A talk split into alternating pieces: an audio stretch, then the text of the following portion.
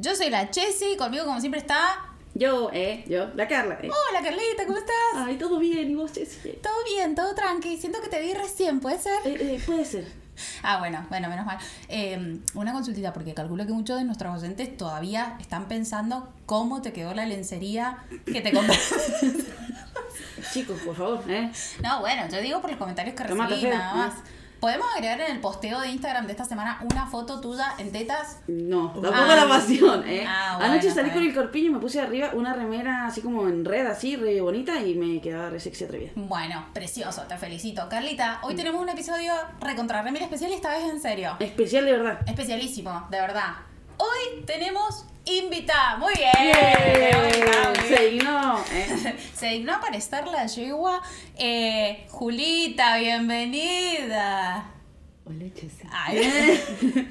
Le enseñamos ese truquito antes de empezar y ahora lo va a Y lo usar. voy a usar todo el tiempo. Chicos, por favor, mientras escuchen esto, no se toquen tanto. No se porque toquen. Ni siquiera este episodio. Vamos a, hablar, lo- vamos a lo- hablar de cosas importantes. Vamos a hablar de cosas hablar Cosa importante, hola chicas, ¿me extrañaron? Obvio, un montón. siempre. De hecho, no venís desde el hombre gato, así que ponete Así las pilas y que, empezá a venir más ok, seguido. vamos a empezar. Ajá. Dale, mínimo un episodio por mes que venir. Listo, un Ya está. episodio por mes, salud por eso.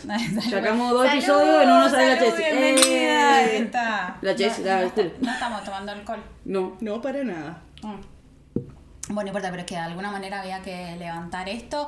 Julita, te, co- te consulto cómo has estado, porque imagínate que hace mil años que no nos vemos, literal, hace mil años que no nos vemos, nos pero hace mil años que no venís tan bien. O sea, actualizar a nuestro oyente de cómo has estado. Muy bien, muy bien. Eh, ¿Anoche fue lindo? Anoche, uh, anoche hubo una fiesta muy hermosa acá en Mendoza. No me acuerdo cómo se llamaba el DJ, pero zarpado. Y Uno que tocaba y tocaba y Una tocaba. que tocaba, ¿viste?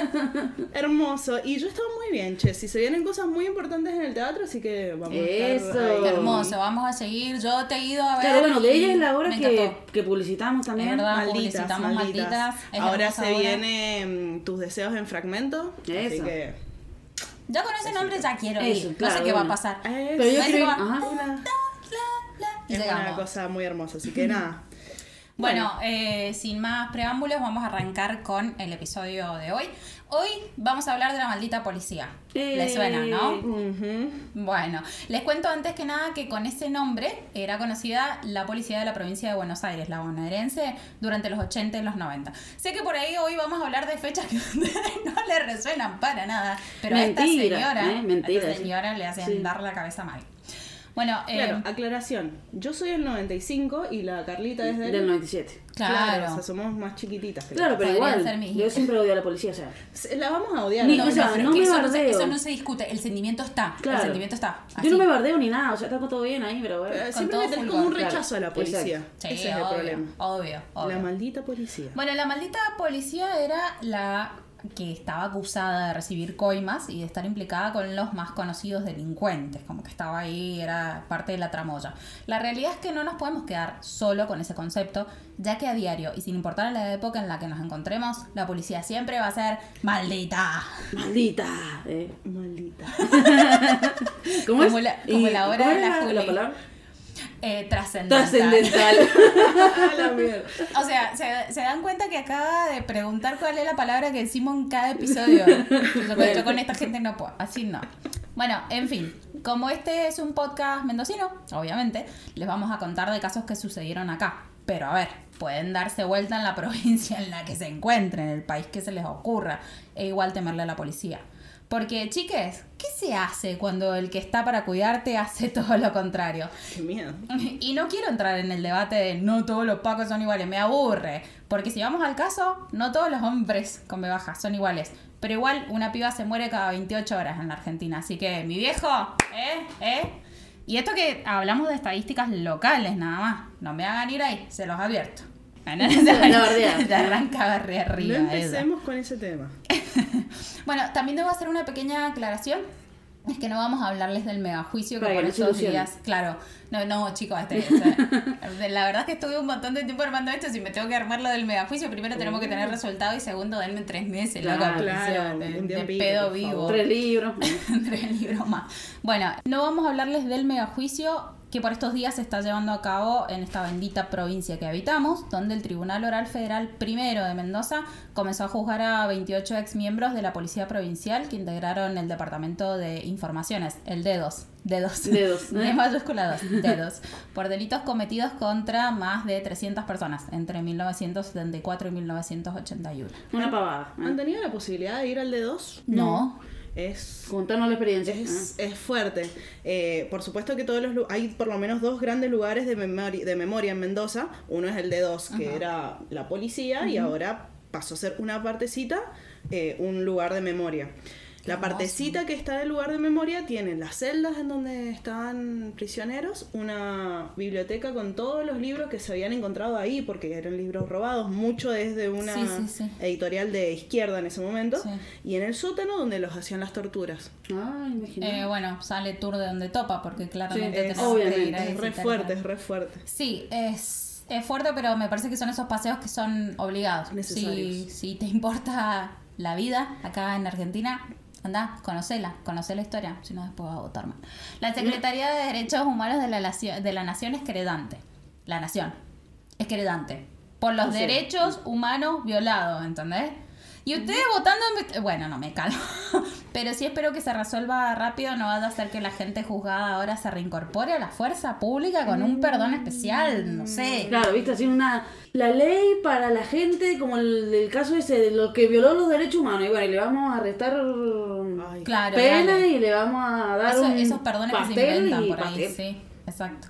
Eh, Si hay pastel, tiempo con, con niños, por, perdón. ¿eh? A decir una torta. ¿Qué pastel? Dejá de hablar. Acá en este, en este podcast No, no, se habla en neutro. Bueno, óiganme, amiguitas.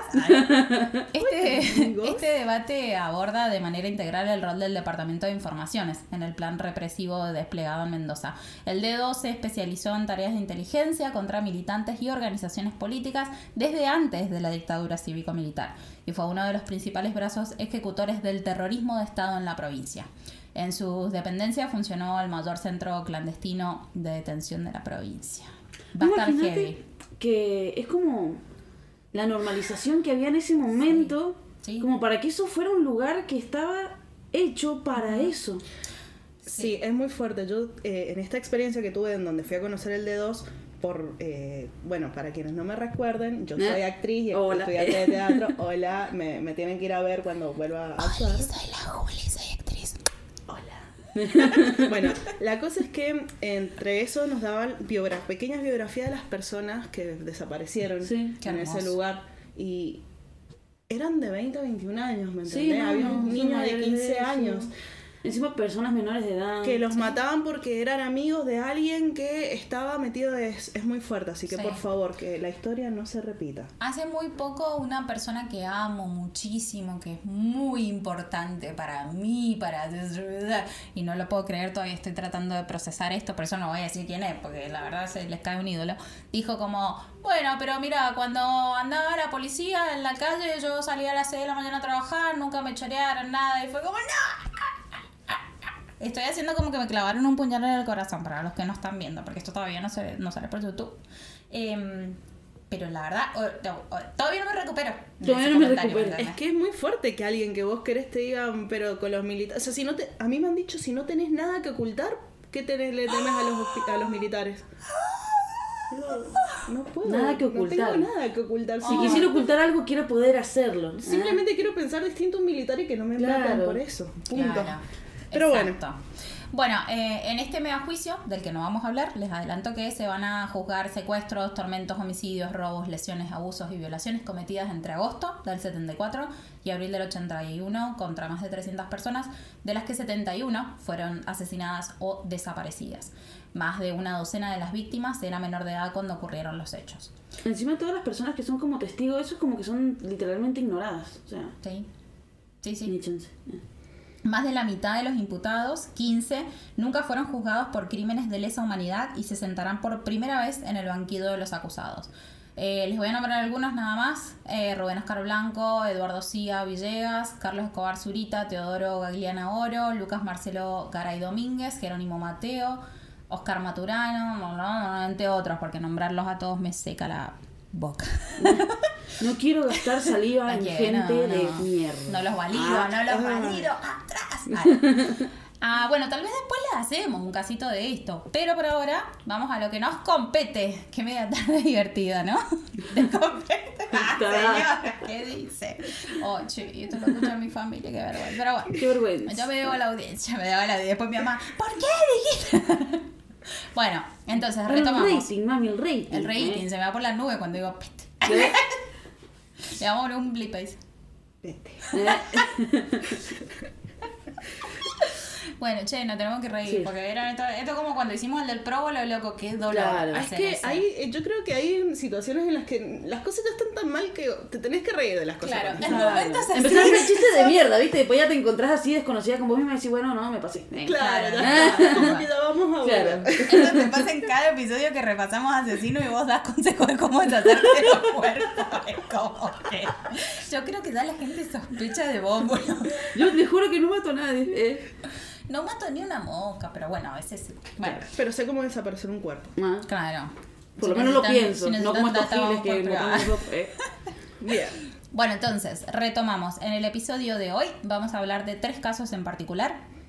Todos portan la crueldad del abuso de autoridad que implica la participación de fuerzas de seguridad en los hechos y hoy se inscriben como desapariciones forzosas dos de ellos.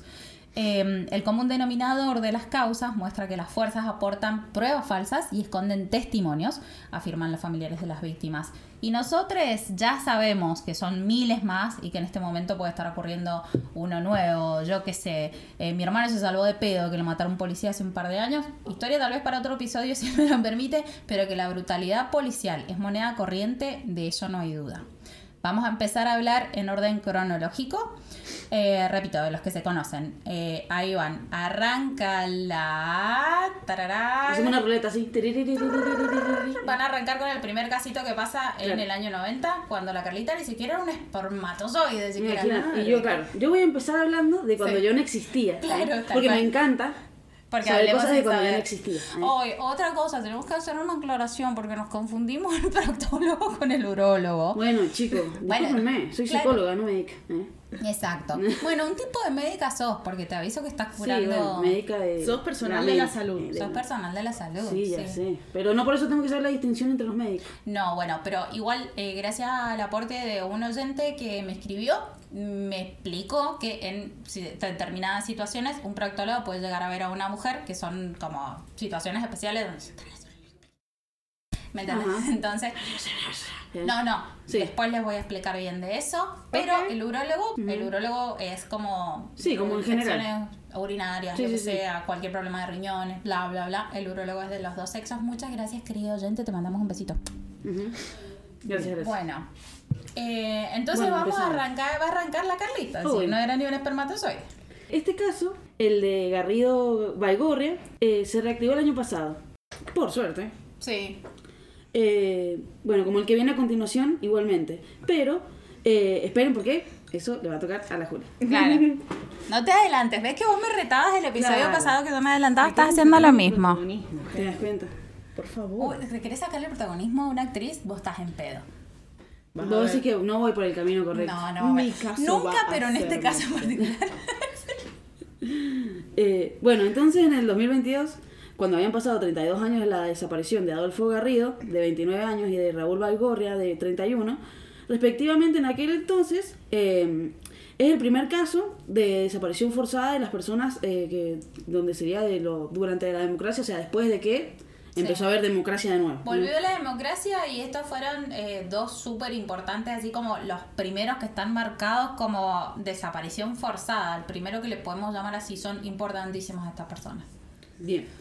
El gobierno nacional ofreció eh, dos recompensas de 1.500.000 pesos para quienes ofrezcan información sobre estos eh, dos mendocinos que fueron vistos por última vez en abril de 1990.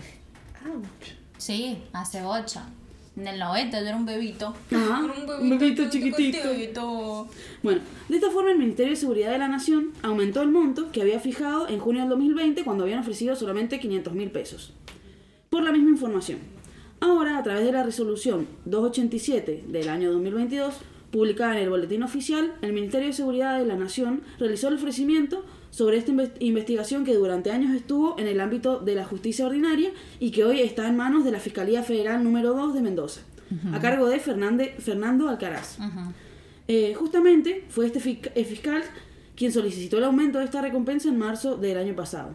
De este caso sabemos que Para, perdón que te interrumpa, me parece importantísimo el juego del fiscal en, en subir la recompensa, porque Claro. por ahí eso es algo que invita a la gente A colaborar, sí. gente que está silenciada en este momento. Así que bueno, me, me pareció como súper importante el laburo de muy bien Fernando.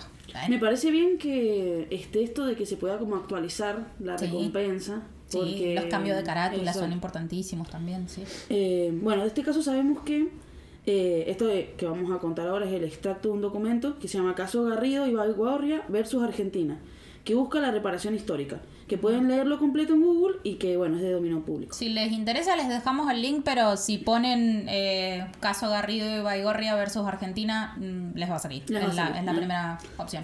Bueno, sabemos que el día 28 de abril de 1990, en la tarde, Adolfo Garrido y Raúl Baigorria circulaban en un vehículo tipo rural, una Fiat 1500 color azul. ese. ¿Ah, sí? Eh, dominio B 099.827, con dirección norte-sur y al llegar a la rotonda conocida como Monteseñor Orsali, de la provincia de Mendoza. Perdón. Se llama Monseñor. Monseñor, sí, ¿qué dije? Monteseñor. Monteseñor. Monteseñor, Monte. Monteseñor. Usted es tranqui. Monseñor. Monseñor. Monseñor Orsali, de la provincia de Mendoza, fueron interceptados por un móvil eh, de la dirección motorizada, del cual descendieron cuatro funcionarios uniformados y con boinas que le cubrían sus cabezas. Luego de hacerlos descender del vehículo y de cacharlos, lo trasladaron a las dependencias policiales, desconociéndose su paradero hasta el día de la fecha. Sostiene la información. Esto es lo- con lo que arranca el documento, ¿me entiendes? O sea, vos lees esto y con esto...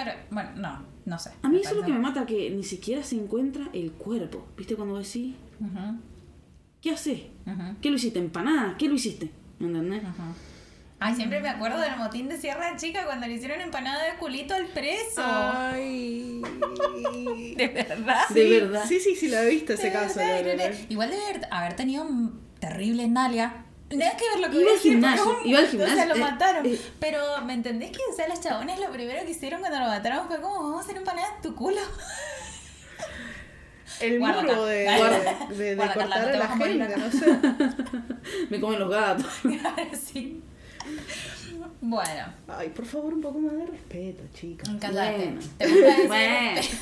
lava el micrófono, así que no puedes pedir Me gusta el respeto. Me gusta el... el respeto. el. Bueno, eh, era la siesta del sábado 28 de abril de 1990 cuando se produjo en el Parque General San Martín la detención ilegal de Adolfo Garrido y Raúl Valgorria. Los jóvenes iban en la camioneta que habíamos mencionado, Y, que le habían prestado la cuñada de Valgorria, Mansa la cuñada que te presta la camioneta. sí, encima no era ni del... Claro, la dueña eh, se llama eh, Ángela Díaz, que es este ángel, ¿eh? Ujú. que termina realizando la denuncia de la- sobre la desaparición, si no, hasta Sí, el día de hoy capaz es, no la- es la sabríamos más nada. importante de todas. Bueno, eh, iban ahí tranqui panqui y luego llegan a la altura donde está eh, la escuela Hogar Eva Perón Ujú. y fueron detenidos por el, por, eh, por el personal de la división policial motorizada. Por la noche de ese domingo, algunos testigos eh, lo ubicaron eh, en investigaciones sobre la calle Belgrano de Ciudad.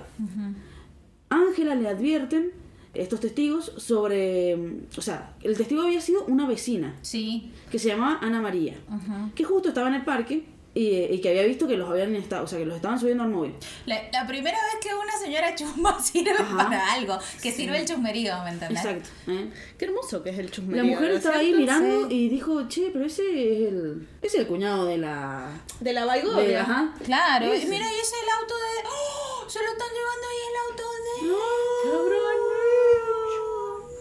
Y llegó a la casa y fue y le contó. ¿Sabes qué? Me, me imagino como, no sabes, lo vi al chiquito este. Este, No, se ese- lo llevó a la Se policía. lo, Algo andaba se lo llevó a la policía. Algo andaba Pero bueno. No, no la trates tan mal que después vuelva a aparecer en la historia y. Claro. No, bueno, yo la trato bien, no sé si Igual a nosotras nos re gusta hacer chusmas o no. Es a veces es nos juntamos chusma. chus- a chusmear nada más. Como, me- Ay, Jessy, no sabe. Uy, Carla, no sabe lo que. Así, ¿me? Ay, qué hermoso. No. O siempre, estamos- antes de que grabamos, estamos así, una hora fácil. Sí. Sí, preparando el podcast media hora. Lo contamos tres horas antes. Claro, así es la cosa en esta vida, por favor.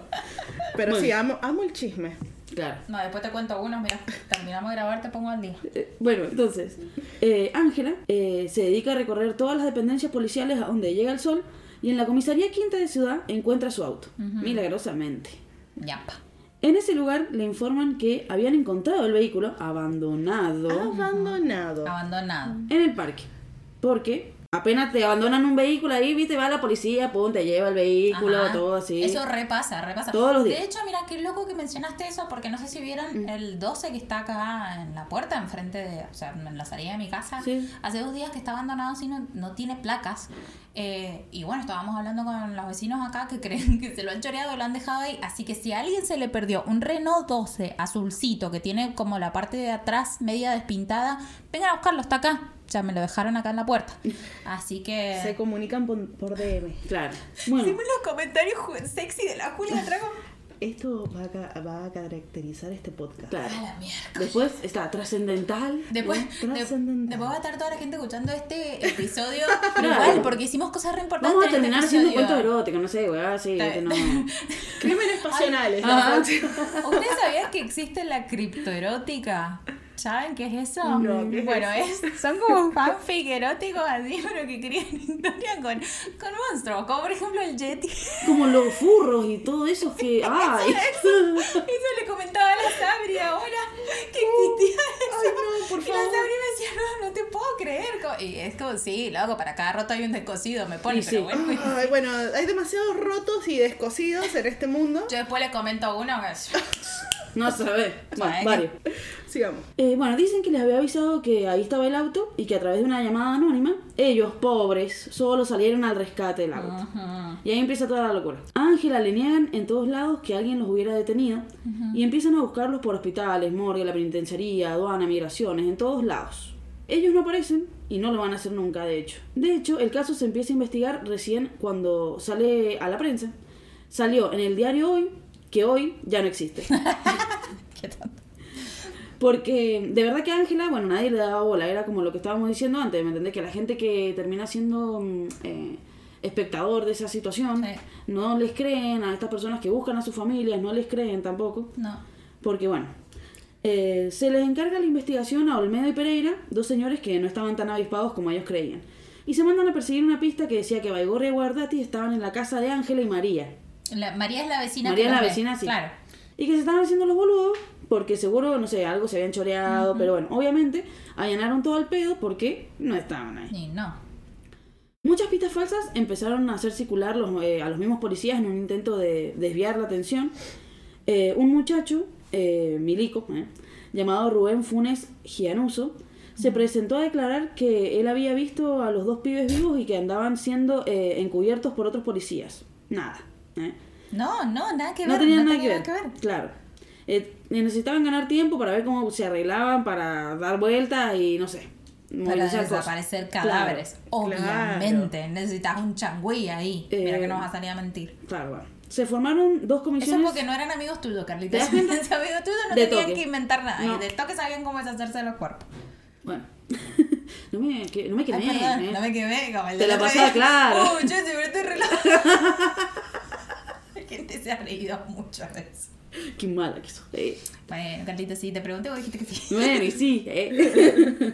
Todo sea. eh. Mentira no es. Por el podcast. eh. Todo sea por el podcast. Bueno, eh, se formaron dos comisiones que investigaron, entre Mm. comillas. No me ven, pero bueno, ya me van a ver. Muchas comidas se han hecho Muchas en comidas, este sí. momento y Eh. no se ven. Bueno, eh, durante cinco meses, más que nada, eh, ante la presión de la familia, de, Sí. de decir, bueno, o sea, me ha desaparecido el familiar, eh, y al cabo de estos cinco meses dijeron, bueno, ya fue, vos sabés que ni están. Ya revisamos todo, abajo de la cama, no hay nada. Se fueron por los techos. Claro. Si total eran gatos que choreaban. Claro.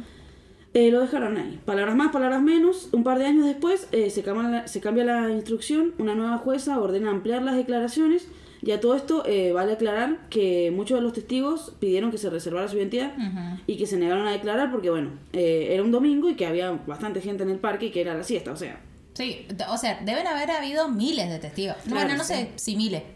Pero, Pero mucha, mucha Sí, gente. mucha gente. Mucha gente. Pero era testificar en contra de la policía, ¿me es que entendés? ese es el Yo lo tema, ¿me entendés? Seguía habiendo también mucho miedo de las personas. ¿Me entendés? Bueno, lo que decíamos, capaz si vos decís, bueno, resguardan mi identidad, no se van a enterar quién soy y me dan plata, bueno, voy y digo algo. Pero si no, la verdad es que no vale la pena porque la policía te va a perseguir y te va a matar. Sí, obvio. Claro. Obvio que sí. Yo, yo los, los súper entiendo. O sea, como en. Lo que está bien es salir y Claro. hablar y decirlo. Pero si a alguien le da mucho miedo y no lo quiere hacer, no podemos hacer nada. Ellos también son, son víctimas. ¿Me entendés? Yo sé que tal vez su testimonio iba a cambiar algo y no lo pudieron hacer. Está todo bien. Bueno, eh, también cambiaron sus declaraciones. Eh, era la policía y bueno, eh, no hacía tanto de la vuelta de la democracia y bueno, se seguía teniendo este miedo. Sí. Los años pasan, los avances son mínimos, las causas se van muriendo, en definitiva. Eh, los casos nunca se resolvieron y los cuerpos jamás se encontraron.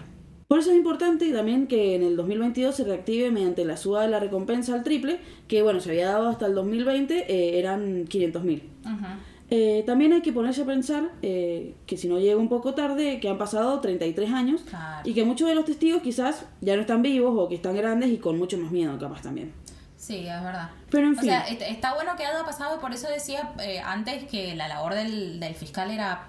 Súper importante. Sí. Pero a ver si no nos llega, a ver si no tenemos una deuda con estos muchachos, ¿me entendés? O sea, como que llega un toque tarde eh, lo que tal vez podría, porque es plata, tal vez puede movilizar a los testigos. Me parece que estamos llegando un toque tarde. sí, me ver, o sea, también los que fueron, digámoslo así, los que mataron a esas personas, Sí, también capaz ya se murieron. sí. Y fueron policías todo este tiempo. Exacto.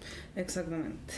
Bueno, el resolutivo de la gran de la medida eh, advierte que la recompensa está destinada a aquellas personas que, sin haber eh, intervenido en el hecho delictual, brinden datos útiles que permitan lograr el hallazgo eh, de los restos óseos o el aporte de información relativa a los ciudadanos Adolfo Argentino Garrido Calderón y Raúl Baigorria Balmaceda.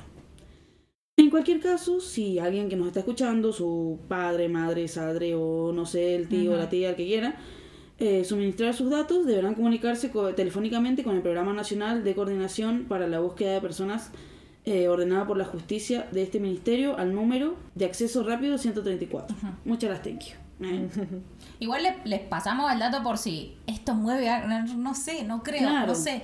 Capaz Pero- le dicen, vos sabés Yo que creo unas que chicas lo- hablaron en un podcast. ¿eh? Sí, ¿sabes Yo qué? creo que lo único que por ahí puede como llamar a la, a la reflexión de que por ahí, eh, si bien se puede tener miedo y es total y absolutamente lógico, tenemos otras maneras de, de resguardarnos ahora. Hay mucha Claro. posibilidad de mostrar las cosas que están pasando. Sí. Entonces, si tenés miedo, o no, si no te animas, de última, apoyate en un círculo de personas que, que, te, ap- que te apoyen, que te cuiden. Claro, Sí. Y o que estén datos. enteradas por lo menos de la situación Sí, para que vos no vayas solo, redes. ¿me entendés? Y Claro. Que nadie esté advertido de esa situación. lo que sea. Claro. Lo que sea que vaya, que vaya a ayudar. Hay que pensar que esta gente, o sea, su cuñada tenía más o menos la misma edad que él en ese momento. O sea, de- no sé, pone entre 29 y 31, pero que sean 30 años, han pasado 33. Estamos hablando de que mínimo las personas que sabían de este caso están en el rango de los 60 años, Sí, 60 años. 65 años. Eh, mirar a nuestros papis, bueno, la- los míos son un poquito más grandes, pero ver eso, ¿me entendés? Saber Sí. que esas son las personas que estaban involucradas ahí, lo indefensos que se pueden sentir ahora al intentar colaborar con algo, pero bueno, si esto le resuena a alguien. Todo Bueno. se ayuda. ¿eh? Bueno, muchas gracias, Carita, por este caso hermoso que nos han compartido. Me encanta, me encanta. ¿eh? Me encanta, me encanta. No, mentira, no te encanta, fue una porquería. Me Pero me encanta gusta la- bardear a la policía. Claro. No, sí, eso, pero es hermoso, amiga, si para eso estamos en el mundo. Qué hermoso bardear a la policía. Vieron que recién decíamos qué lindo que es estar vivo, no sé qué. Ajá, sí. Bueno, qué lindo que es bardear a la policía. Qué lindo que bardear a la Qué lindo que policía. bardear a la policía. Pacos de lor. A ver. Bueno, el segundo casito del día nos lo cuenta la bella, la exitosa, la más ricardita del mundo, Julita. Hola. Bueno, para, pero mientras vos arrancás a contarnos el casito, yo voy rellenando esas copitas porque las veo un toque vacías. Si, Ay, si me permiten. rico. Si me escuchan el ruidito del liquidito atrás, bueno, amiguito. Tengo problemas- Somos nosotras. Somos los otras. Bueno, el caso Guardati. Para que te haga un paréntesis, Ah. Guardati era pariente, o sea, es como un que él ¿eh? que tenés eh. No, no, no.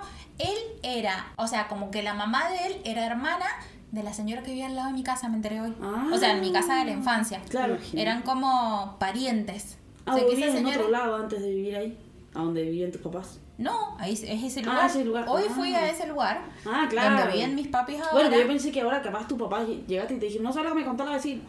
No, sí O lo como que, sabían. ah. de hecho, estuve charlando un ratito porque fue como que dije, voy a sacar un episodio. Vamos a aprovechar Vamos este no momento. Y vamos a conseguir información. Exacto, así que eh, nada, está... Es que no nos olvidemos de que todas estas personas, nosotros los hablamos con nombre, con un año, unas cosas, pero eran personas que vivían, eh, Que amaban, vida, que, sentían, claro. claro. y que por ahí lo único que les pasó fue toparse con un imbécil de policía. Que tenía ganas de cagar a piña, a Claro, palo a alguien y hacerse el vivo. No, no, Sí, no, no, que creen que más. portar una placa les da un montón Claro. de derechos y un montón de cosas y Bien. Bueno, este caso también se reactivó de alguna manera el año pasado, ya que el Ministerio de Seguridad, sobre un pedido de la Fiscalía Federal de Mendoza, aguante. Informó que se recompensaría con un millón y medio de pesos a quienes brindan información para dar, paréntesis, o sea, paréntesis no, perdón, Comillas. para dar con el paradero. podía pasar, podía confundimos con los signos, con las palabras, No, ¿oíste? Chica, estoy tomándome un vino, Claro. a mí me lo perdonan. Eh, volvemos, retomamos. Uli, a vos te perdonamos todo y más después de la noche que has tenido ayer. Muchas gracias por haberte levantado Por para haber venir a grabar eh, esto. y Muy bien. Muy bien, me eh. encanta. De hecho, te felicito, boludo. No sé cómo lo hice. Yo no hubiera podido. Yo me quedaba ahí como. Las piernas se me derriten, pero estoy bien. Bueno, Todavía, todavía. Camina en nubecita, la- se bajó del bondi así, Uh, estaba bueno, eh, alunizando. Por favor, seriedad. Le perdón, perdón. Contando serio, de sí. que la recompensa se aumentó también a un millón y medio de pesos para quien brinda información para dar con el paradero de Paulo Cristian Guardati. Hasta la fecha, nadie ha podido aportar datos significantes que ayuden con- a la búsqueda, por lo que este caso sigue siendo sobre una desaparición. Como el de recién. Bueno, Cristian tenía 21 años cuando desapareció.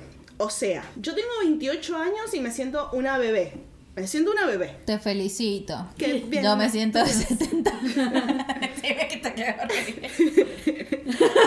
Para, pero entonces actuás que te sentís bebé de los 20 Ok, porque me- Es de verdad, perdí. el, el- Porque la- es re difícil la lidiar. de todos lados. Claro, es re difícil lidiar con una actriz y separarla cuando está haciendo la Julia de verdad y cuando Claro. haciendo la Julia No, personaje. hay una cuestión dramática en, en mí completa. Ah. Como que soy una dramática completa, después podemos hablar de la energía Y después hay como y cosas así. pero- matices. claro, pero eso es cuestión de otro podcast. me, me estás rompiendo el set, mi amor. Perdón, sin querer, como que me Tal vez que la vamos a jubilar, pero tampoco claro, la la vamos a jubilar, pero tampoco para que Bueno. este- nos tiene que este caso. Este caso, listo.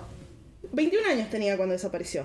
Nació el 12 de marzo del 71. Era hijo de Juan y de Hilda Gladys Lavizarri. Imagínate, mi mamá La Visari, la 73. Lavizari, perdón. La Bizarri, ah, Eh, perdonen, puede pasar. Bueno, es que no. Es terrible apodo. Lo, ¿Cómo lo- te dicen ahora, Bizarri? La Bizarri, la- no, pero es que los apellidos no, son difíciles. Yo a veces veo los apellidos y me quedo así como. Hay Bueno, apellidos eh, que son bueno. fáciles supuestamente y yo me no, los invento. ajá, no sí, importa. Bueno, Lavizari. Sí. Era soltero, un metro setenta de altura, Lo delgado. estaban promocionando. Claro, cabello negro ondulado, cutis trigueños, marcas de acné, cicatriz en la ceja derecha. No, boludo, tiene que estar la descripción. Si es una persona que está desaparecida. La- Sí, bueno, está bien. Esa madrugada vestía Juan una campera de cuero, una remera de rayas azules. ok, vamos otra vez. Juan. ¿Puedo dejar? ¿Me dejan que lo deje? Si ahora lo vas a hacer de nuevo. Esta gente quiere que yo pase vergüenza. Bueno, la cosa es que estaba llevando un jean, una campera de cuero, una remera de rayas azules y zapatillas. Ujú. Hoy hacen 31 años de que Cristian acompañaba a un amigo a la salida de un festival solidario en una escuela del barrio La Estanzuela en el Gran Mendoza. Eso queda en Godoy Cruz. Sí. Eh, Sí, ¿Cuándo también es como un barrio bastante renombrado, o sea, no Sí. es como sea un barrio tranqui. No. No, pero no importa. O sea, a mí me mata que el chabón estaba saliendo a un festival Claro. solidario de una A ver, escuelita. la, la mayoría, entendemos que la mayoría de los Claro, por lugares eso digo, se hacen ese tipo de, de Claro. eventos, ¿me entendés? Sí, O sea, de como- una. La mayoría de los, los barrios conocidos como turbios, digamos, son los Son- que tienen muchos merenderos, Sí, cuestiones eso. sociales, así que, qué sé yo. En fin, estaba... Porque hacen falta y ¿dónde crees que están? Y ¿Me obviamente. a poner un merendero? Claro, al pedo. Mi vecina y- Bueno, claro. estaban en el barrio La Estanzuela y cuando por un incidente con un agente civil lo llevaron a la repartición policial del barrio y nunca más se supo de él. Vieja, voy al baile, no me esperes levantada, le dijo a la mamá. Ay, Esas no. fueron las últimas palabras que el joven le dijo a su madre la noche del 23 de mayo. Salió y mato. fue visto por última vez la madrugada del 24 rumbo a un destacamento policial. No, no, no. No, no. Hay, eh, o sea, hay que 21 aclarar lo años, ¿me importante de que la persona con la que se encontró estaba de civil. O sea, ni siquiera estaba... Sí, sí. Sí, sí. Sí, me pone la, la Impunidad. piel. Me pone la piel de gallina. Loco, estoy saliendo Bueno, a lo- bailar. Lo que ¿me les conté un poquito al principio de lo de mi hermano también era con uno de civil. Ah, Eh, Espero que me dé autorización un día Ay, y poder o invitarlo. claro, de uno. De no última sé. que es su testimonio. Claro. Sí. Bueno, la investigación preliminar determinó que fue interceptado por un hombre en los alrededores de la escuela profesora Anastasi, de la Estanzuela, cuando se retiraba de un festival solidario para ayudar a la cooperadora escolar. Salía de un lugar con sus amigos, jugaban a tirarse piedras. Una fue a dar en contra de El Cabo Godoy, explicaron los testigos. O sea, ahí ya la cagaste.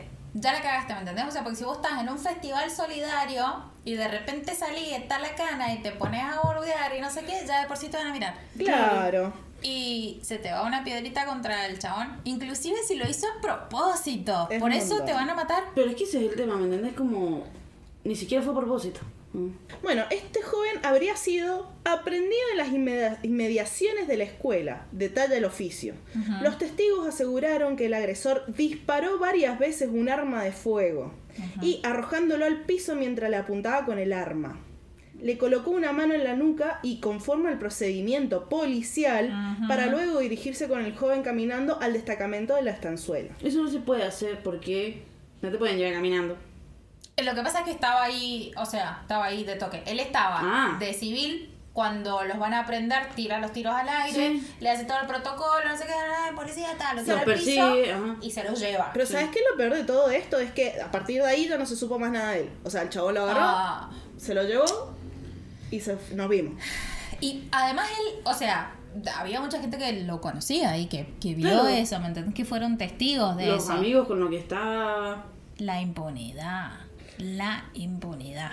Los relatos de los testigos indicaron que Paulo fue demorado por un hombre que medía cerca de 1,75 de altura, de, de pelo oscuro y tez blanca, pantalón azul con una remera Con con, una- raya blanca al costado y borceguíes similares a los, que, a los utilizados por una persona policial. El sujeto realizó disparos de arma de fuego intimidatorios, relataron Claro, los... intimidatorio. Claro, como que los quiso Porque eso es poner normal. postura, claro. Tengo un arma, tengo que ponerte Claro. postura. Mira cómo te pongo de la pu, Ay, pu. qué- me- Tiro, me- tiro, tiro, puñalada, Claro. puñalada. Y comenzó la persecución que terminó con el joven en el piso. Paulo fue llevado a la comisaría número 40 de la estanzuela esa madrugada. Pero no hay registros que prueben su ingreso. Eso es no hay-. Claro, no hay nada que pruebe que en algún momento Cristian estuvo detenido. Qué bronca, boludo. O sea, el chabón nunca pasó por ahí, supuestamente. No, no, no. A pesar de lo que vieron los testigos y un juego de su palabra contra la nuestra, y esa es una de las excusas que más pone la policía y me da una vagancia, pero bueno. Donde la palabra que ejerce siempre la violencia, al parecer, es más o menos lo que se viene haciendo hace 31 años en este caso. Che, eh, la vagancia. y- La vagancia. no la puedo soltar esa palabra. La vagancia, dije. Sustancia para la vagancia. Que me da una vagancia, dijiste. Que le da vagancia que... No me da para, que no decir me da paja. Pero podés decir paja, estuviste Bueno. diciendo pete. ¿Por qué te hace la limitadora? Me da paja. Eh, bueno, volviendo al tema, esto es que en el 1900... Perdón, Juli, 31 años en este caso. Sí. ¿Me entendés? 33 del de Y, recién. de- y el chabón no se sabe nada, Jesus desapareció en el Christ. aire, ¿me entendés? Mm, Christ. no, no, nadie puede entender cómo... El Mira cómo te manipulo acá esta cuestión de decir, bueno, el chabón ni siquiera ingresó acá, no te lo pongo ni en el registro, no te, ni siquiera te sigo el protocolo porque yo ya sé que este es un cuerpo descartable porque me tiró una piedra y soy Godoy. Así que si quiero, Sí, yo creo que eso piensan los policías. Es como, Claro. soy policía, tengo la poronga grande, te voy a hacer lo que quiera. es así. Yo también pienso lo mismo. Pienso como eso de, de todas las cuestiones de autoridad, o, o por lo menos de las autoridades que conozco, porque nunca me han Por lo menos acá en demostrado- Mendoza, Argentina. ¿eh? Ni siquiera, boludo. Mira la policía de Estados Unidos. Es como Sí, que. Para mí eso, o sea, el el lavado de cerebro al ingresar a una fuerza pública, de que se crean que tienen derecho y encima tranquis de hacer lo que se les canta con la gente. Me parece que eso es eh, una mierda y está plagado en todas las fuerzas que vos veas. O sea, yo no, de verdad que no he conocido ni un, ni un milico que valga la pena. Nadie. Y lo siento un montón porque ahora tengo tampoco. ganas de mi familia, no saben lo que pasa. Yo después lo voy a contar porque esto no lo quiero decir al aire. Al Ay, aire. no quiero. Me da vergüenza, pero A he ver, sufrido todos una desgracia. tenemos por ahí algún conocido, conocida, conocida Todos que tenemos un trabaja, militar abajo de la cama. Claro. eh, en las fuerzas y qué sé yo, algunos hay cosas que reverles ahí porque a veces re apañamos a nuestros papis, a nuestros abuelos militares o policías y Claro. son altos fachos. Exacto. Pero Mi abuelo ni siquiera trabajó en una policía y se la pasa diciendo, ay, tiene que venir un patriota. Y yo decía, Juan Carlos, por favor. Juan Carlos Chupapija. ¿Cómo estás, Chupapija? Pues mira cuando le mostramos el audio a mi abuelo, no se reía. Eso es lo más gracioso. No le causaba gracia, pobrecito. Carlos no se ríe. Ay, por- Ah, bueno, bueno, gente, pero sí. esperen, la historia sigue que en 1995 la jueza Estela Garritano de Cejas, bueno, esperen, lo voy a repetir, Estela Garritano de Cejas, soy había salido malísima. hermoso, Claro. Soy malísima con los apellidos. Igual tu apellido ¿sabes nunca qué lo puedo pasa? decir bien. No, Juli, vos te estás poniendo mucha presión, relaja. Relaja. Relaja, lo dijiste hermoso. Eh, Lo estás haciendo perfecto. Bueno, eh, dispuso el procedimiento de 15 personas, entre ellas cuatro policías que se encontraban ese día en dicha comisaría. Ajá. Recordemos que es la 40 del barrio La Estanzuela, quienes fueron imputados, luego sobreseídos y no exonerados. Ajá. Siguieron prestando servicio. ¿Entendés? Sergio, no, no pasó nada. Claro, No pasó nada. siguieron prestando Se servicios. chicos.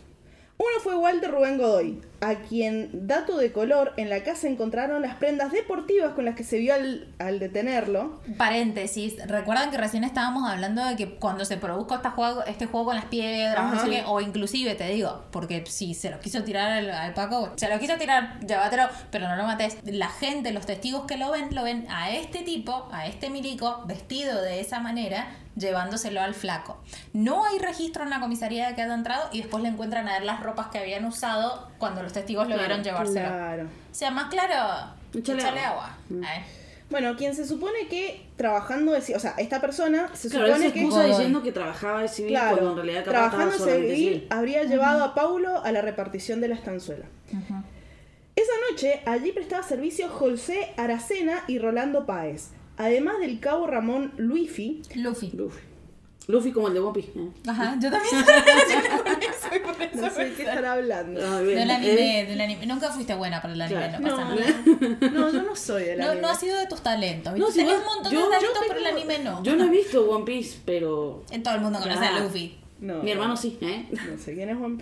Bueno, la cuestión es que también estas personas fueron imputadas. Exacto. Otros procesados fueron un médico, un camillero del Hospital Lago, Ma- Lago Maggiore y empleados del cementerio de la ciudad de Mendoza. Todos fueron sobreseídos. ¿eh? Claro, es un montón de gente Claro, estaba metida sí. acá, básicamente. Y pero es que vos te crees que es fácil deshacerte de un cuerpo, necesitas es toda esta el gente. tema es que también la policía puede llegar a haber amenazado a esas otras personas para que Obvio. lo hicieran o son los contactos que tienen para poder hacerlo. Igual, ponele. Ponele que lo cagaron a palo. Y se le. Fue se la mano. Ese me encanta. Ese es el favorito. Em, pero bueno, ponele, estaba en el hospital Lago Mayor y lo ve un médico, el, un camillero, alguien lo tiene que haber trasladado también para que el médico lo vea. Dicen como, no sé, tal vez lo Se podemos. morir, ¿eh? Tal vez lo podemos salvar, por eso lo llevamos al médico. Claro. O no, o no les parece que puede haber sido eso. No Yo sé no qué creo. Yo no creo.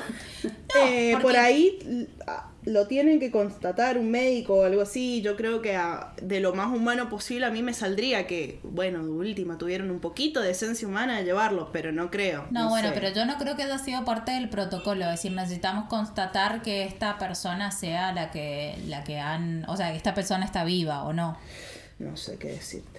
Todos fueron sobreseídos por la quinta cámara del crimen, ya que los, las exhumaciones no reportaron restos del joven. O sea, el chabón desapareció. Exacto. No, no existe. O eso dijeron.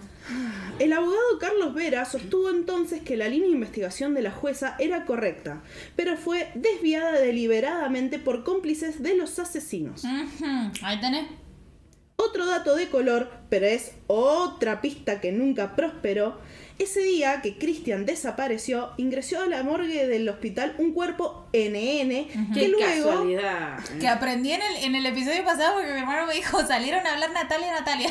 Y dije como, ¿quién, aquí es Natalia, ¿Quién Natalia? no te la- Sí, mi Gracias, familia también mi lo usa y yo no sabía. no Gracias sabía. hermano por explicarme que después lo pude...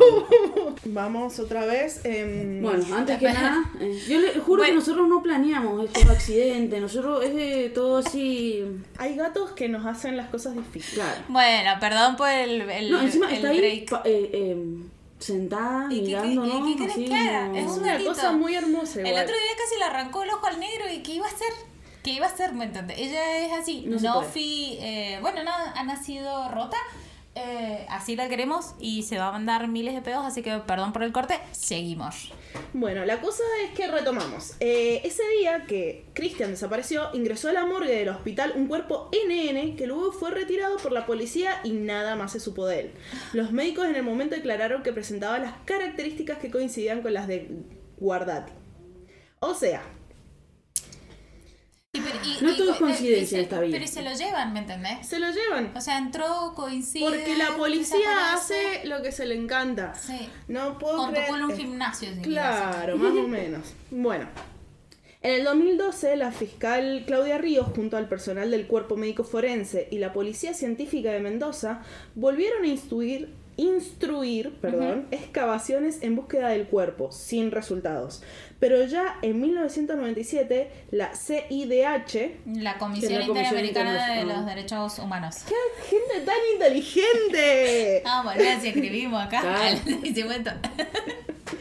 Había concluido que la autoría de esta desaparición recaía en los cuatro policías imputados. Eso O sea, al- bueno, un organismo internacional vino y dijo, chicos, son estos Por cuatro favor, sí, chabones. o sea, o sea, que, ¿qué les. ¿cómo les explico? Claro, ¿viste cuando decís, Bernie, que le tengo que hacer que- una manzanita también? Pero bueno, dale, listo, Bueno. ya está.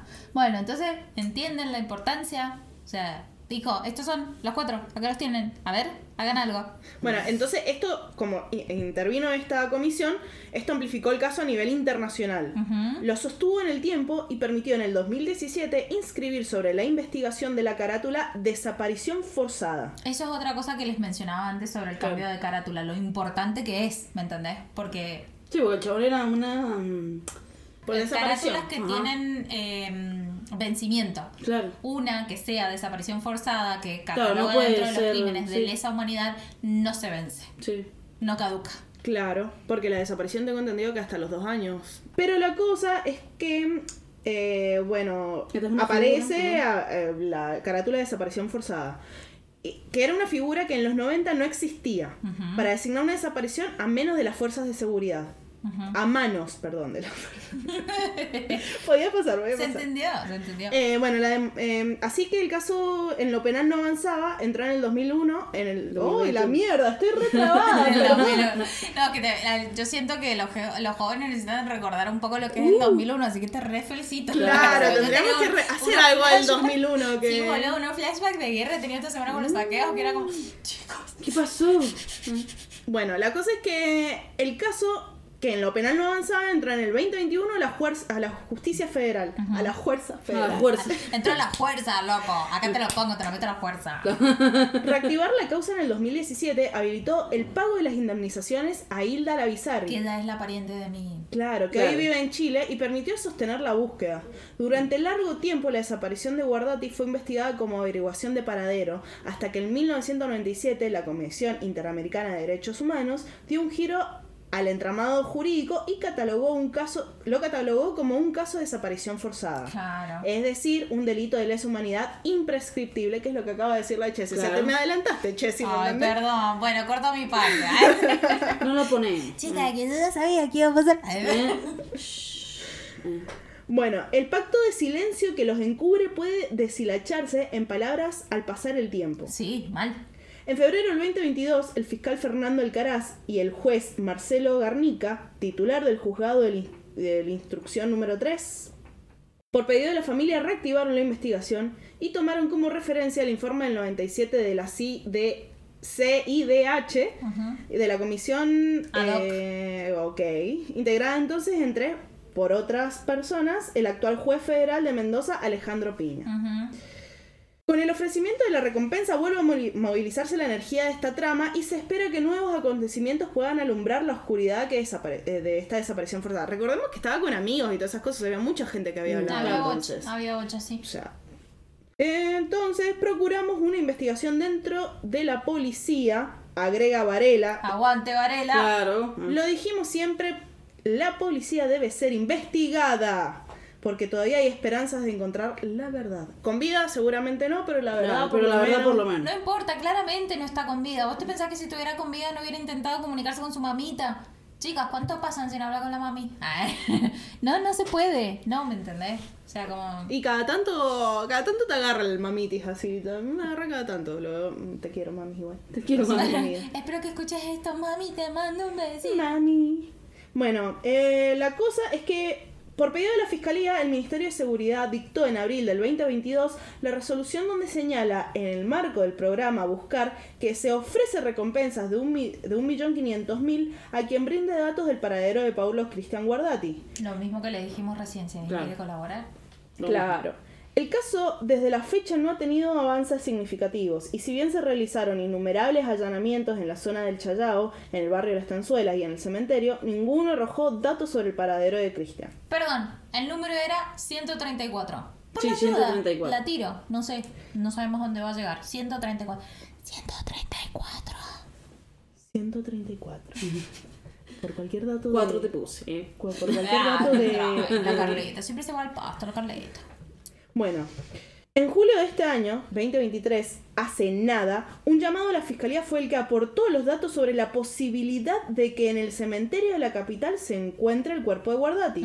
Esto se ha revisado anteriormente sin éxito. Al parecer, no hubo ningún otro indicio que haga suponer que efectivamente podría tra- tratarse de él. Pucha. Un equipo de antropólogos forenses de la UBA exhumó un cadáver que, si bien ya había sido analizado en los 90, cree que con los avances tecnológicos podrían arrojar resultados más precisos. Eso también ha avanzado más la tecnología. Sí. Claro. Hay más y mejor tecnología.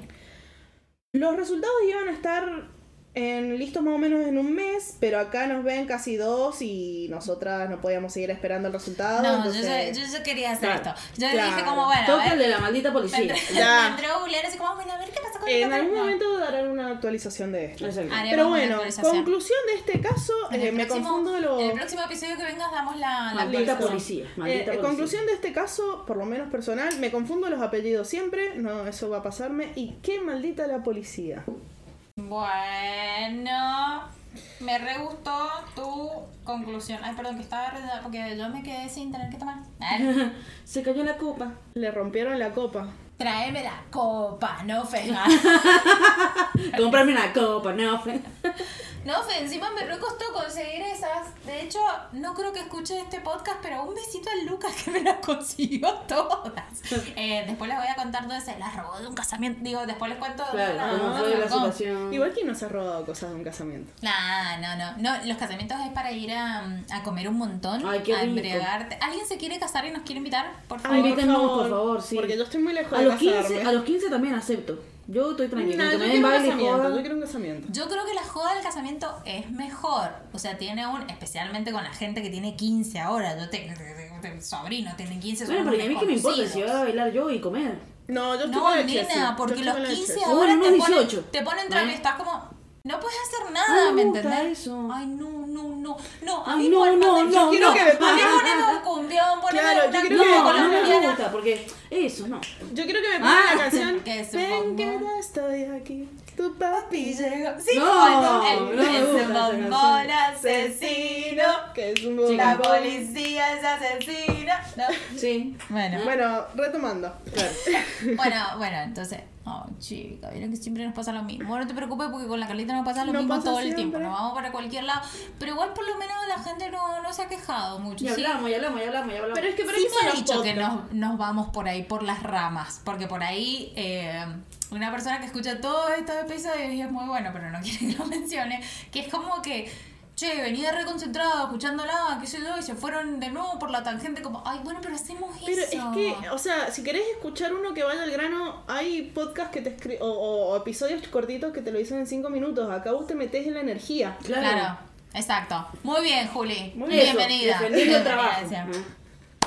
Bueno, entonces llegó a la tercera y acá vengo yo. El caso que les voy a compartir, estoy segura de que les resuena. Bueno, no, tal vez no porque son re jóvenes, pero esta señora que soy eh, recuerda.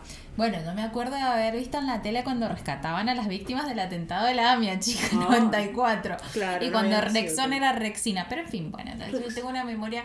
de- Estoy segura que les acabo de tirar un datazo. No Sí. sabían que Rexona era Rexina. No sabía que Rexona era Rexina. No tengo Yo sí sabía que, Telecom después pasó a ser personal, pero no sabía. Exacto.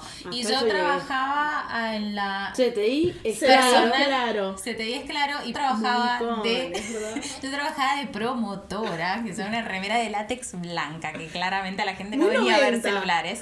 No, no, esto fue en el 2003, creo, 2003. Igual viste 2004, que el 95 el 2005 fue una época media turbia. Media turbina, Fue rara pero- esa época. En ¿Vos sabés todo. que- Pero estás hablando de, de la época menemista. No ¿De la necesariamente Argentina, hablo de también la- Ah, las cuestiones claro, de cómo eras una cosa que te ponías una remera que se te viera las tetas. Era una época vi, rara. el en otro día vi que en el 99 hicieron en Woodstock, que es como un festival así, repiola, pam, pam, pam. Que lo habían hecho en el Woodstock. 69. eso. Woodstock. Bueno, la Chessy me corrige Bueno, perdón, pero de eso. No, ya sé, pero yo por eso digo, yo no hablo de inglés, porque yo de inglés no sé. English is very difficult. Bueno, cuestión de que em, en ese en ese festival habían bandas así tipo Slipknot, tipo Sí, sí, sí. rock así, pesado, heavy, pum, pam.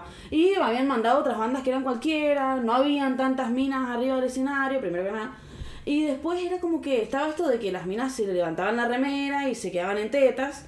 Y como que los chabones la retocaban y los que filmaban el- la secuencia, digámoslo así, filmaban a las chabonas en tetas y los mismos artistas le decían, bueno, ya está, ¿me entendés? O empezaban los espectáculos diciendo, chicos, si ven una chica que está quiere hacer Topless. pero no decían esa palabra, era otra palabra, es como... Flashing. Claro, bueno, déjenla tranquila y que lo haga y no se sientan en derecho de tocar. O sea, los chabones, ¿viste? Cuando decís, hace falta que te lo digan, hermano. Bueno, Es que sí. ellos también estaban teniendo un delirio místico como el que tuviste vos anoche. Sí, mal. comentaste. ¿Viste cómo todo se, Mal. se Bueno, igual en la época del 2000 también Perdón, se usaba, mando un beso. se usaba de moda, o sea, el, el estereotipo de cuerpo era como que se decía heroin girl, que es tan flaquita, tan flaquita, que se te, heroin, bueno, la chica No, si no dije nada, me quedé callada.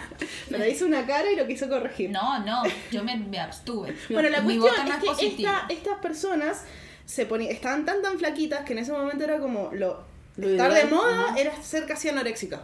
Claro. Sí, casi. Con casi te quedaste recorta. Me parece me quedó corta, que queda horrible. Pero bueno, Bueno, pero en ese momento yo trabajaba en la playa de estacionamiento del Metro Max.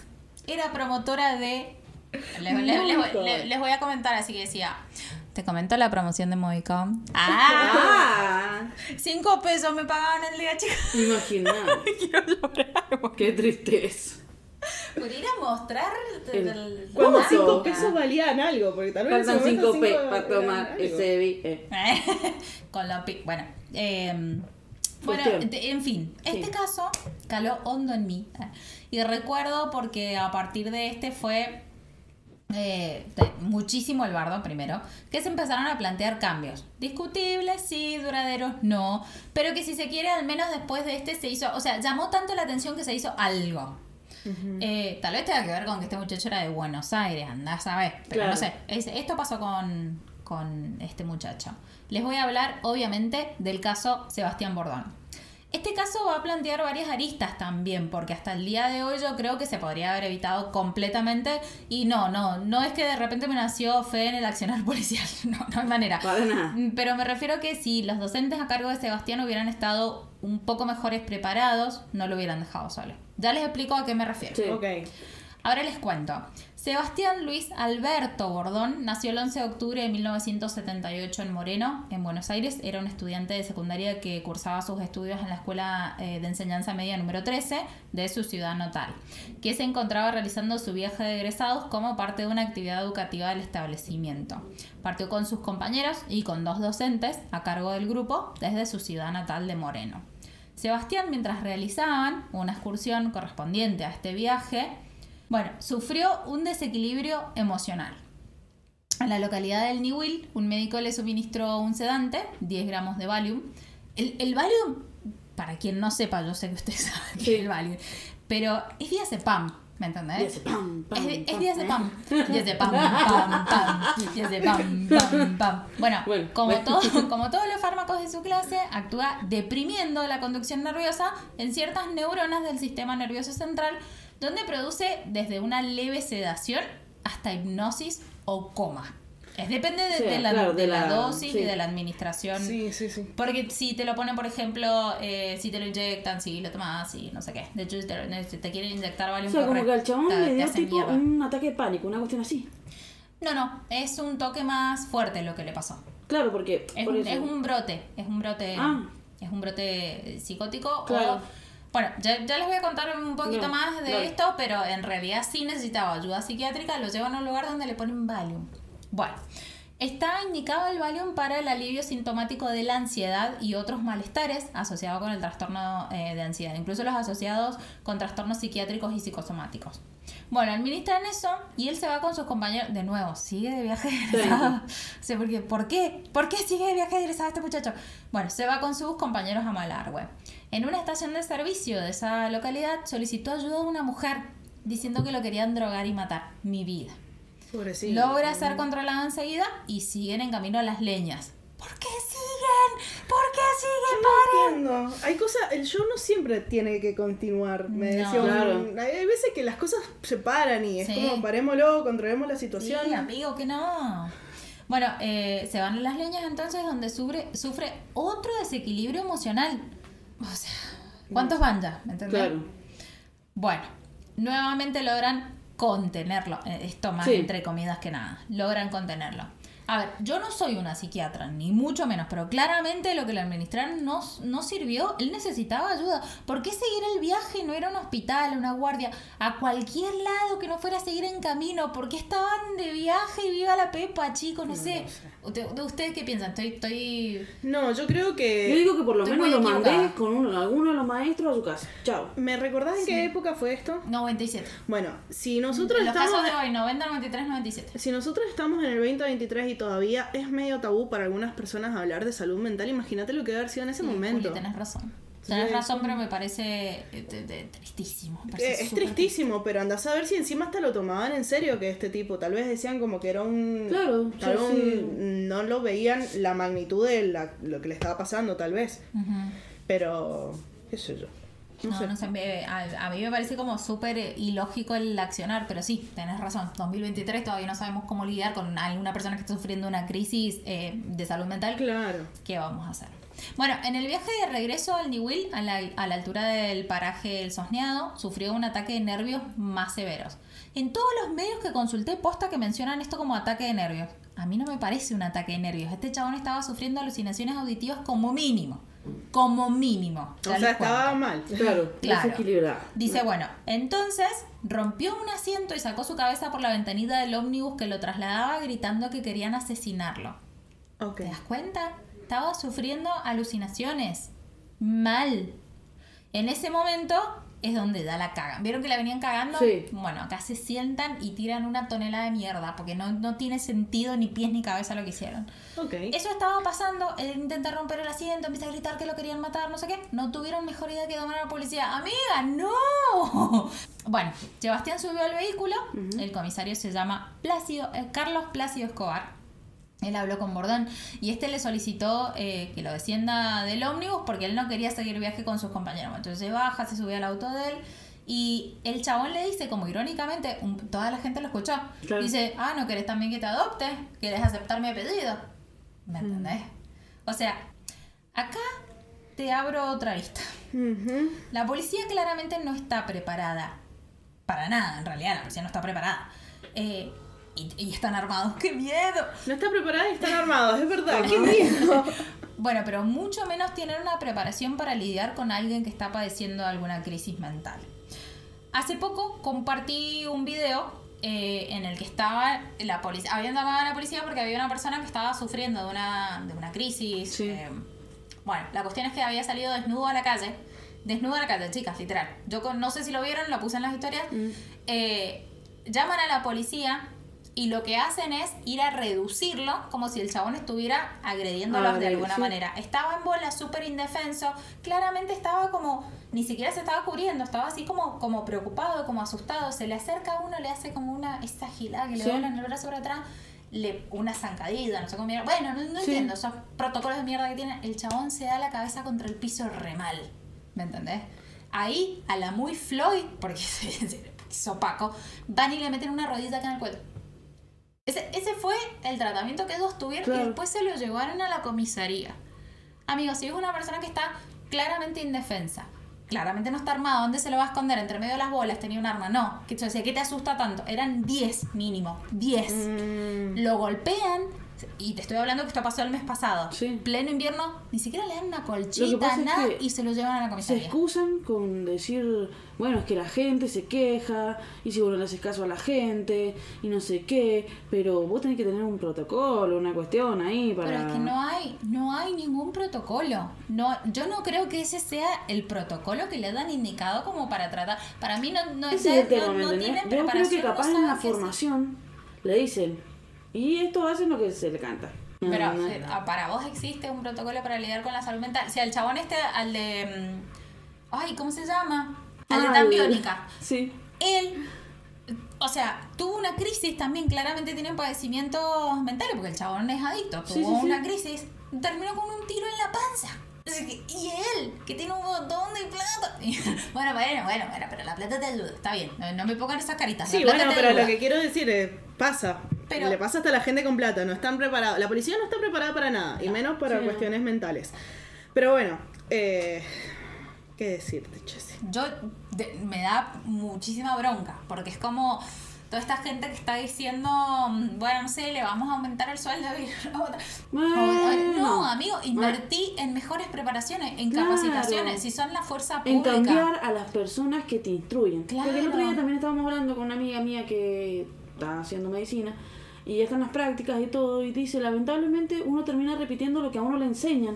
Obvio. Porque así no- te enseñan y estábamos hablando sobre Sí. el maltrato obstétrico, ¿viste? Y toda la cuestión. Ujú. Porque fue y dice que le decían así como... Estaba una chica que tenía un aborto, había una chica que estaba por parir y había una chica, todas en la misma sala y la médica así como, bueno, a ver, a la que le hace el aborto, así. Así. Creo que mm, Igual, Sí. es muy fácil ahora que vas a decir No, pero claro, fue- creo que fue como que tenía un aborto espontáneo, una cuestión, o sea, ya había empezado, ¿me entendés? Iban a ¡Ay, degrado. no, qué horror! Eh, bueno, la cuestión Sí. es que volviendo al tema de la policía, a mí me parece que mientras eh, no haya mano dura para la policía, no, no quiero decir mano dura porque es lo que cuestiono, pero Me, me sonó re feo, no horrible, eh, sino como... eh, A voy a dar mano dura. Un, algo que, que los, Ay, que los No, controle, bueno. o sea, por ejemplo, Claro. le un código de ética. Algo un como que, que se puedan No, ser no reprimidos en cierta manera en el sentido de no podés hacer, no podés avasallar con la gente así. O sea, que haya, no sé si Por un control o algo en este podcast proponemos La implementación la implementación de la de la- represión a la fuerza Porque así como estamos hablando de estos casos, hace no mucho escuché también un video de una chica... Escuchó un video. Escuché guau, un video, es audiovisual, chicos, Claro. video. Podés escuchar un video, Chessy. Cuando ustedes hagan el podcast en YouTube, yo las voy a escuchar, no las voy a ver. ¿Qué crimen? Nos tenés que ver. Claro, y no las tenés que así. Claro, porque estamos cansadas del cam- comillaje y que Y no decirlo, eh. Bueno, pero contaban un caso que también de, de la policía que empezó a tirotear un auto por nada y los el auto se terminó accidentando y se terminaron matando. Hicieron de todo, hasta grabados están los policías de que Sí, sí, la sí. tiroteaban y que Sí, lo he visto, lo he visto. No, no. y pasó Y como nada. si nada, ¿me entendés? Sí. Y querían borrar las cámaras y querían todo. como- Pero es que, ¿sabes qué pasa? Donde, donde me, me duele un montón a mí este país hermoso que en el que vivimos es porque la mayoría de las personas creen que está mal que un chorro te mate para sacarte las zapatillas, ¿no es cierto? Está mal, sí, está mal. Sí, está mal matar. Este, claro, pero está bien que vos mates un chorro. Entonces, cuando no tenés ese doble discurso, y es la mayoría de la gente que apoya todas estas cuestiones de que se armen, ya, sí, no, no quiero entrar más en este tema porque sigo dando vueltas y cuando yo hablo de política y lo que ha pasado últimamente en el país, me lleno de caca y vomito caca, entonces no quiero hablar de eso. No hablemos de Pero, pero la realidad es, es esa, ¿me entendés? O sea, cuando vos tenés un, no sé, la mitad de la población pensando que está muy mal que te mate el chorro y por qué te mata el chorro, pero está muy bien que vos mates el chorro, está muy bien, lo aplaudo, lo aplaudo. Yo conozco una persona Ahí que cuando también... tenés esa dicotomía ahí... Es como re importante así, no sé, por ejemplo, es como que quiere que metan preso al elegante o al, al de qué personaje, porque parece un turro, ¿Qué? ¿me entendés? Y vos, es así ¿Qué? como, ¿Es negro? ajá, Hola, es negro. Ajá. Así. No, sí, eso de la aportación de, de cara, bueno, también es. Bueno, y qué que- sé yo, qué decirte. Argentina es un país muy hermoso, pero tiene mucha gente. mm, Mi país, mi país. Yo lo Ah. amo y lo voy a defender. Y sé que salir a la calle voy a salir, loco. Este es un aviso para mi papá que no quiere que salga a la calle. Yo voy a salir y voy a Yo voy a salir y voy a romper todo si quiero, pero es un país con muchos fachitos por ahí. Es verdad, es increíble mucho, la hay cantidad de mucho fachas. facho en Argentina. Nos fuimos re a la mierda. Sí, bueno, Re vamos. Vamos. Bueno, entonces ahí llaman a, a la policía. eh, nada, pasa esto, todo de que se lo llevan, lo reducen, toda la bola, gente que no está preparada. En fin, la policía inmediatamente se comunica con su padre, quien dijo que iría a buscarlo. Obviamente, su papá se preocupa. Recuérdense que su papá está en Buenos Aires. Claro. Y acá estamos en el Newell. Bueno, Bordón fue alojado en el destacamento Newell de la policía de Mendoza, donde pasó la noche, pero al día siguiente manifestó querer regresar con sus compañeros, porque estaba desequilibrado. Claro. Y es una reacción normal. El cabo Esteban eh, Merelo, quien estaba a cargo del destacamento, le dice que eh, no lo haga, que no se vaya con sus compañeros porque su padre estaba por llegar. Y al recibir esta respuesta, bueno, esto es lo que dicen ellos, ¿verdad? Sí. Lo único que han dicho. Bordón hace un gesto indicando que se iba a escapar. Posteriormente, a las 12.29 del 2 de octubre del 97, según los informes, Bordón le aplicó un golpe de puño a Merelo y escapó corriendo. Otro, otro caso más en el que un chabón se pasa, se pasa, esto sí, muy entre comillas, comida Sí. aérea, quiero decir, eh, con un policía y termina mal. Bueno, 10 minutos después de la comisaría 38 de Cuadro Venegas, eh, en San Rafael, partió un patrullero con el oficial Daniel Gómez, el cabo Alejandro Cubillos y el agente Roberto Hualpa para capturar a Bordón. Cuando lo interceptan, este se resiste. Acuérdense que ellos salieron al móvil, el pibe había salido corriendo. Claro. Le aplicaron una golpiza Mm. pero terrible, a la que después, en teoría, se suma Merelo. Recuerden que Merelo es el que recibe el, que golpe, en teoría, Sí. de- del pibe. Lo esconden en una casa vacía, cerca de ahí, y ya está. Se le fue la mano, se mandaron un moco, se mandaron una cagada, ya está. Este pibe ya no está más. Chicas, acá termina la historia, ya está. Para mí, si hasta ahí es cierto, lo mataron por eso, lo mataron porque le pegó al Paco, porque son tal autoridad que como un pibe desequilibrado, que no está recibiendo la atención que necesita, pero que no importa, ¿cómo le va a pegar a la, cómo le va a- nene. sí, cómo le va a pegar a la policía? No, si son sagrados las policías. Motherfuckers.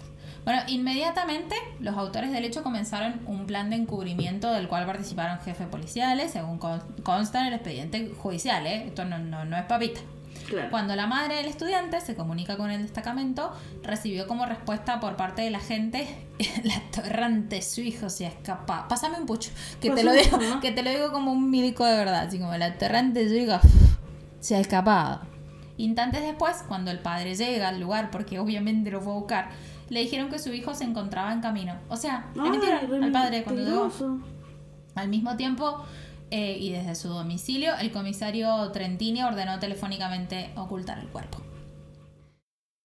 Al otro día, se suman al encubrimiento la parapsicóloga Amanda Ledesma y el camionero Humberto Vega Jiménez.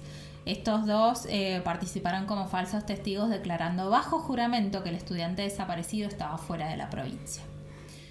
Desde la desaparición de Bordón hasta el hallazgo de su cadáver, porque sí, lo van a encontrar, hubieron muchas versiones acerca de su, pasa- de su paradero que retrotraen hoy al caso Maldonado, que está muy Claro. reciente, que dijeron que este pibe había sido visto en otro lado. Para ello la policía obviamente apuntaba a civiles que declaraban falsamente, porque son así, con el dedito los marcaban y iban y conseguían lo que querían. Eh, que Bordón estaba vinculado al narcotráfico. Con porque- 17 claro. años en Mendoza, fuera de. Claro, con Hicieron- el nene de papá, que hasta lo vino a buscar el papá, así Claro. todo. Sí. Déjame joder. Usaron, usaron un montón de maniobras para tratar de desviar la, la investigación. Bueno, lo encuentran. Encuentran el cuerpo a la tarde del 12 de octubre. eh, el vaqueano Juan Cruz Poblete, quien lo vio escapar a Sebastián del destacamento, él encuentra el cadáver en un barranco del cañón del Atuel. Esto es a dos kilómetros de la dependencia policial. O sea, a dos O sea, ni kilómetros siquiera se esforzaron en. Nada, nada. Si supuestamente estaba fuera de la provincia. Pará, Andá y tirarlo en San Juan. ¿eh? Ah, Pará, porque esto lo encuentran el 12 de octubre, ¿no? Sí. Ya habían revisado ese lugar y antes no estaba ahí. Así que lo tenían ahí en la casa, lo tenían ahí dando vueltas y después que pasó un tiempo dijo, bueno, vamos a ver si se pudre acá, lo, lo agarran las buitres, no sé van y lo tocan ahí. Em, bueno. La cuestión es que lo encuentran acá en este lugar que había sido revisado y el cuerpo tenía varias lesiones. Tenía fracturado el codo izquierdo, la clavícula derecha, tenía hematomas en el riñón izquierdo y tenía una herida muy grande en la cabeza. La Gendarmería Arge- Argentina eh, bueno, realizó la autopsia al cadáver de Sebas y remitió los resultados al juez Waldo Yacante. Las mismas determinaron que la muerte no se debió a un suicidio ni a un accidente. También intentaron decir eso. Además, ninguna de estas heridas eran mortales. La autopsia determinó que lo abandonaron con vida y que falleció a causa de la deshidratación y de hambre en la casa donde lo abandonaron. No. Además, imagínense los últimos momentos de ese pibe con el quilombo mental que estaba teniendo, hambre, sed, golpeado, sin poder moverse. Chicas, esto es Ay, Tortura, no, ¿me entendés? No. Em, bueno, se encontraron en el patrullero en el que se movilizaron los policías pelos compatibles con los del estudiante fallecido. O sea que esto no es la historia completa. O sea que nunca vamos a saber la historia completa. Porque estos tipos ni siquiera pueden reconocer lo que le hicieron. Los detienen, bla, llega el juicio. El juzgamiento de los hechos se realizó en la Cámara del Crimen de San Rafael, comandada por los jueces Domingo Mauricio y Mario Giambastiani eh, y Jorge Germano. Eh, se desarrolló entre agosto y diciembre del 2000. Declararon 195 testigos. Sí. banda de gente. Sí.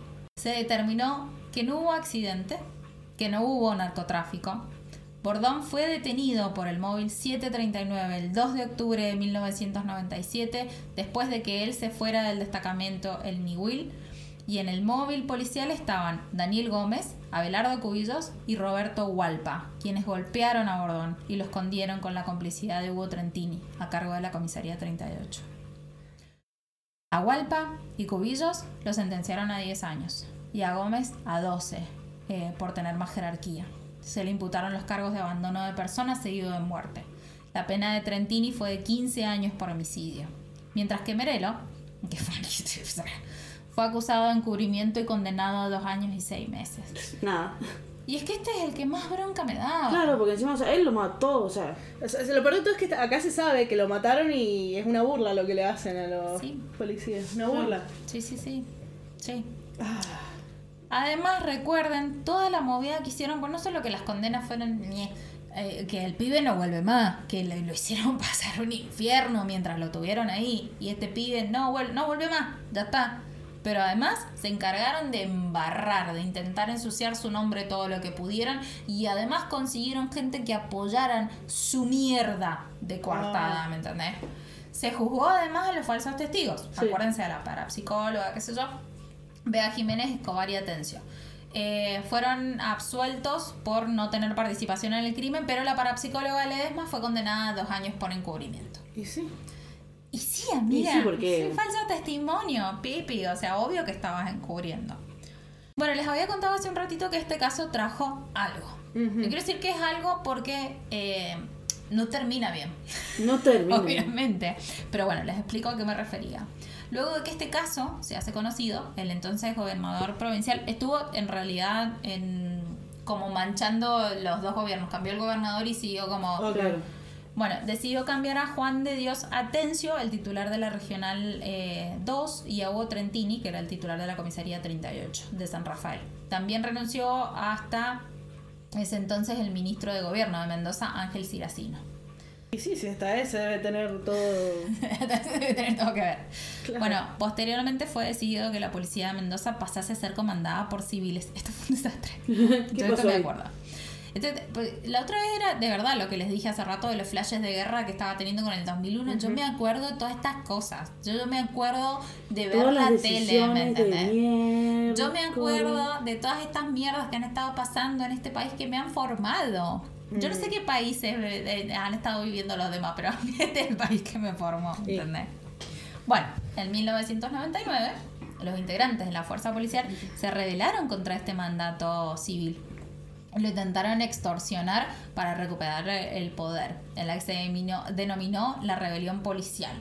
Tiene un punto máximo esta rebelión que es una manifestación en la puerta de la legislatura. Estaban todos los pacos ahí que... ne. Y Bueno, después son los mismos que te vienen a reprimir cuando vos haces una marcha, ¿no? y sí, Claro, porque solo ellos pueden protestar. Claro. ¡Carajo! Bueno, a partir de este evento se implementó lo que sería la reforma poli- policial que abarcó a todo el sistema de seguridad público. Bueno, escucho a mi gata atrás gritando. Bueno, según Gracias, Walpurgina, me hiciste reír, la estaba pasando como el ojete con este episodio. Pero bueno, a partir de este evento eh, se hizo la reforma, abarcó todo el sistema de seguridad público y según declaraciones de Alejandro Casabán, ¿Se acuerdan? De Alejandro Casabán, Arturo La Falda, ¿no? Bueno, no importa.